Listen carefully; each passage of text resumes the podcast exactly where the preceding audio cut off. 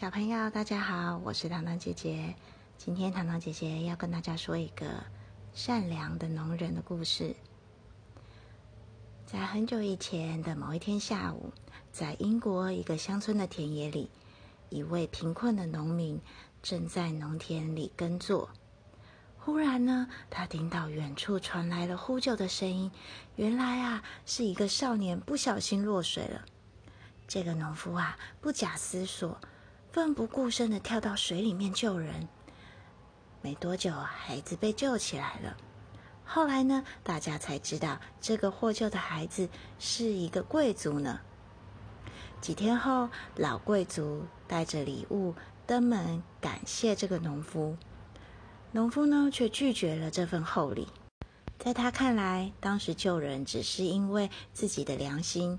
自己不能因为对方出身高贵就贪恋别人的财物。老贵族呢，因为敬佩农民的善良跟高尚，感恩他的恩德，于是决定帮助农民的儿子到伦敦去接受高等教育。农民接受了这份馈赠，能让自己的孩子受到良好的教育，是他一直以来的梦想。农夫好快乐，因为他的儿子终于有机会走到外面的世界，改变自己命运。老贵族也好快乐，因为他为自己的恩人完成了梦想。